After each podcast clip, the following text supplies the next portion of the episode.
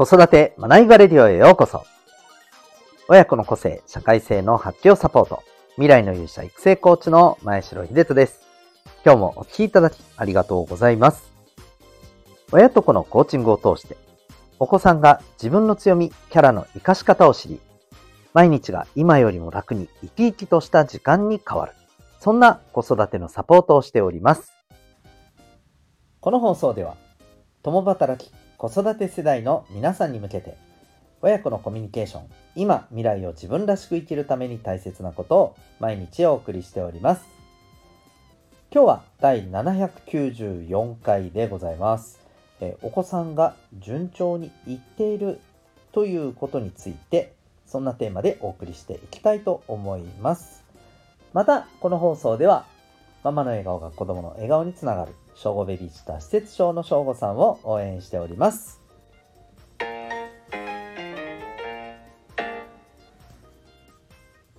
はい、それでは、えー、今日のテーマでございます。えー、まお子さんが順調にいっているっていうことについてですね、ちょっとまあ、あのー、考えていけたらなと思っております。えっとまあ、順調にいっているってまず、そもそもどういうこと？いや、なんか、そんな人いるの？みたいなね、ふうに思われた方もいらっしゃるかもしれないんですけども、まあ、ここで言う順調にいってるっていうのは、例えばですね、まあ、勉強の成績が、まあ、結構いい感じとか、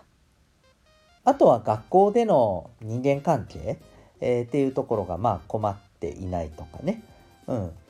で、まあ、もちろん学校にもしっかりと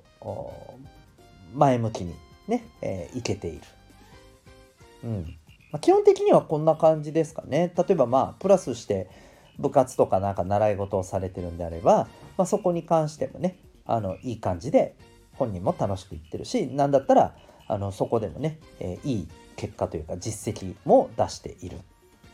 うん、なんか本当にあの困っていることがもうほとんどなくてもうなんかすごくなんかいい感じですっていうね、まあ、そんな状態をはい、察してるかなと思います。うん、で、まあ、こういう状態についてですねどう思われますでしょうか？まあそのどう思われますでしょうかと言われても いやめっちゃいいやんというふうにね思われる方も多いかもしれませんけども僕は正直ですねその状態について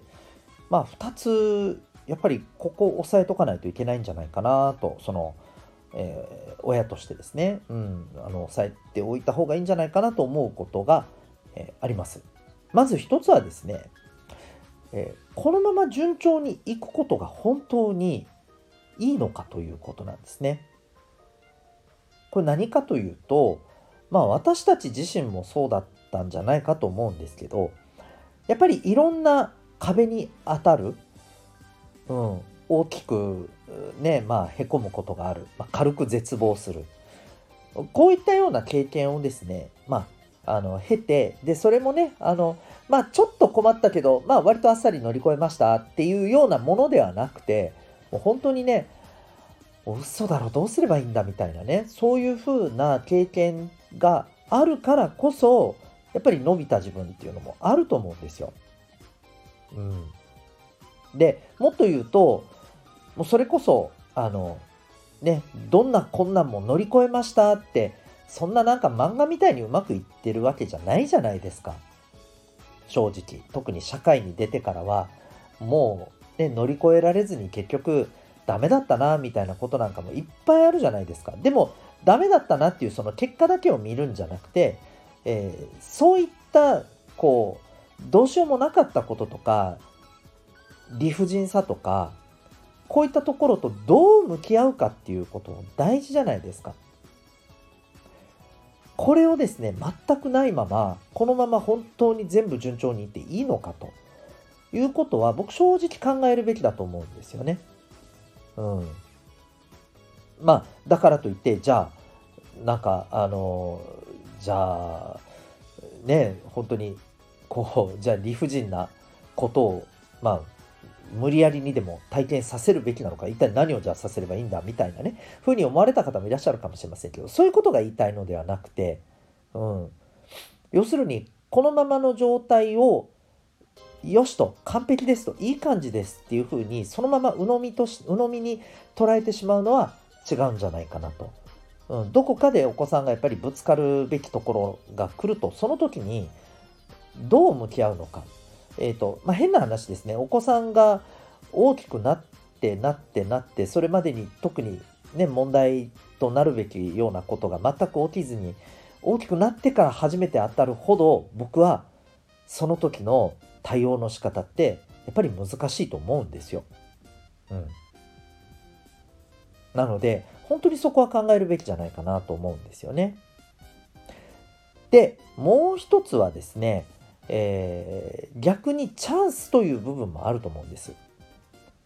何かというと例えば学校の勉強とかやっぱりなんだかんだ言って今でもね、えー、お子さんにとってはやっぱりこうあのアンケート調査で、えー、意識とかを見ていくとやっぱり一番悩みになることの一つなんですよね学校の成績って。まあ人間関係学校の成績もやっぱりこの2つがねあの小中高生にとってはやっぱりこう2大悩みの元になる、まあ、要素ですよはっきり言って。うん、だからこそですねここに関して何の今ねあの大きな問題もないっていうのはむしろじゃあ他のことを学べるチャンスだというふうに捉えるべきだと思うんですね。じゃあ他のことって何と？えー、これちょっと私たち自身をですね、翻って考えてみてほしいんですけど、私たちが社会に出てですね、あ子供のうちに学生のうちにこういうことをもっと学んで知って経験しておけばよかったっていうことありますよね。で、それって普通に学校の勉強とか成績とかこういったもので身につくものだったでしょうか？おそらく違うと思うんですよ。はい。こういったことを学ぶチャンスだとは思いませんか？で、えー、それこそこういったことをお子さんが学ぶことで僕はそのお子さんがですね、えー、それこそ社会に出ても大きく大きく飛躍するためにめちゃくちゃ大事な、まあ、あのいわば、えー、お子さんへのですね、まあ、教育投資になるんじゃないかと思うんですよね。はい。ということで、この2つですね、うんまあ、この壁に、えー、ぶち当たってないという状況が、いずれ、えー、まあ、あの現実のものとしてぶち当たる瞬間が来た時に、どうその時に向き合うのか。うん、そして、えー、一方で、えこの状況っていうのが、まあ、チャンスであると。うん、いわば、え、学校やあの塾などではですね身につけることができない社会に出て、え、重要なコミュニケーションとか、えー、それこそあの心理学とか人間関係でうまくいくためのですね考え方とか成功の習慣とかですねこういったところを学ぶ大チャンスじゃないかというふうにねやっぱり考えるべきではないかと思うんですよね。で、えー、これらはまあいやいや別にほっといてもあの社会出たら身につくでしょうっていうものでは正直ないと思います。そうじゃないっていうことは多分私たち自身の経験も持ってですね、えー、それは言うまでもなく感じてることじゃないかと思うんですよね。はい。ですので、まあ、ぜひですね、あの、お子さんがですね、今何事もなく勉強もね、人間関係も順調にいってますということであれば、むしろこの2つのことを考えるべきではないかなというふうに思います。はい、えー、いかが、えー、皆さんお感じになるでしょうか？考えるきっかけになりましたら幸いでございます。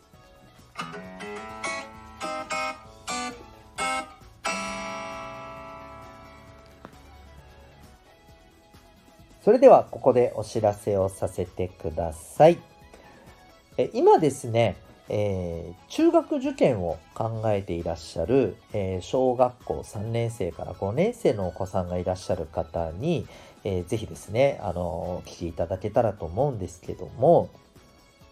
え中学受験、はい。まあ、どんな風に挑もうと今イメージされていらっしゃるでしょうか？いやいや、挑むのはあの子供であって私ではありませんとまさか思われてはいないですよね。はい、中学受験というのはですねどれだけ親御さんがフォローできるかというところが重要になってきます。ただここでのフォローというのはまあ、とにかく勉強させるとか、うん、あの、えー、お子さんがサボらないようにですねしっかりと見るとか、えー、そういうことではなくですね、えー、この過酷な過酷な中学受験の勉強の中でいかにお子さんが、えそこでねあの精神的に成長しもちろんあの合格することが望ま最もね望ましいあのゴールではありますけども、まあ、結果がどうなるにせよですね、えお子さんが人間的に成長し次のステップで、えー、それが生きてくるというあのいわば本当にポジティブな経験に、えー、なっていくためにですね、まあ、どんな環境を作ってあげるかが大事なんです。で、あのまあ、正直なところを言うとこれを誤ったがゆえにですね中学受験をしたことがむしろお子さんにとって、えー、大きな傷を残してしまうという事例も、えー、正直少なくはありません。あまり明るみには出てないですけどね。はい、えー、だからこそですね、え僕は中学受験に際して、えいかにお子さんの環境を作っていくかお子さんが自分で目標を持ちそして自分の自己管理もできてでそして、え何より親御さんがですね、えお子さんの気持ちとかあの頑張ろうっていうところとか、えそこをフォローしていけるかここが重要になってくると思います。でその方法環境をですね、えお伝えしつつ家庭内外からお子さんがですね、えー、まあそれこそ今後に向けてですねメンタル的に強くなるための、えサポートをしていくのが、え親子コーチングセルフアクションコースのプログラムでございます。え現在ですね、体験のための、まあ募集もしております。体験というか説明会の募集もしております。えこのプログラムはですね、えー、お家からリモートで受けられる内容になっておりますので、えー、実際、まあ、私沖縄におりますけども、県外から受講されてらっしゃる方もおります。はい。えー、ですので、まあ、体験もね、同じような形で受講可能でございます。興味がある方は概要欄のリンクからウェブサイトをまずはご覧になってみてください。えー、学校や塾ではできないそのお子さんに合わせた、えー、これから変化の時代に必要な人間力の、えー、育成を図るプログラム、え興味ある方はですね、ぜひ、えご覧になってみてください。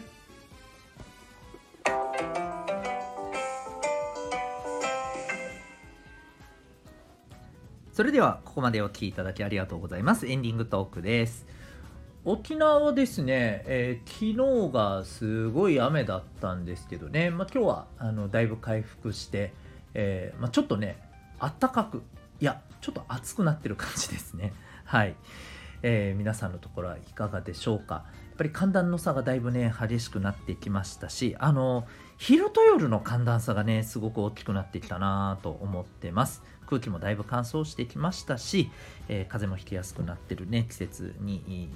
なってるかなと思います。僕なんかもあの、結構鼻炎持ちでですね、えー、鼻炎持ちって、あの、共通してね、皆さん、あの、お感じになってると思うんですけど、鼻が通りにくくなるとですね、口呼吸をします。というわけで、喉をやられやすくなるんですよね。はい、そんなこともあって風邪をひきやすい、えー、季節ですのでねもう本当ぜひあの気をつけいただけたらと思っておりますあの体を温めて、えー、あと喉のね乾燥をねしっかりと、まあ、防いで、はいえー、日々あの健やかなね、え気分でお過ごしいただけたらと思っておりますということでまた、え明日、え同じ時間でお会いいたしましょう。最後までお聴きいただきありがとうございました。学び大きい一日を。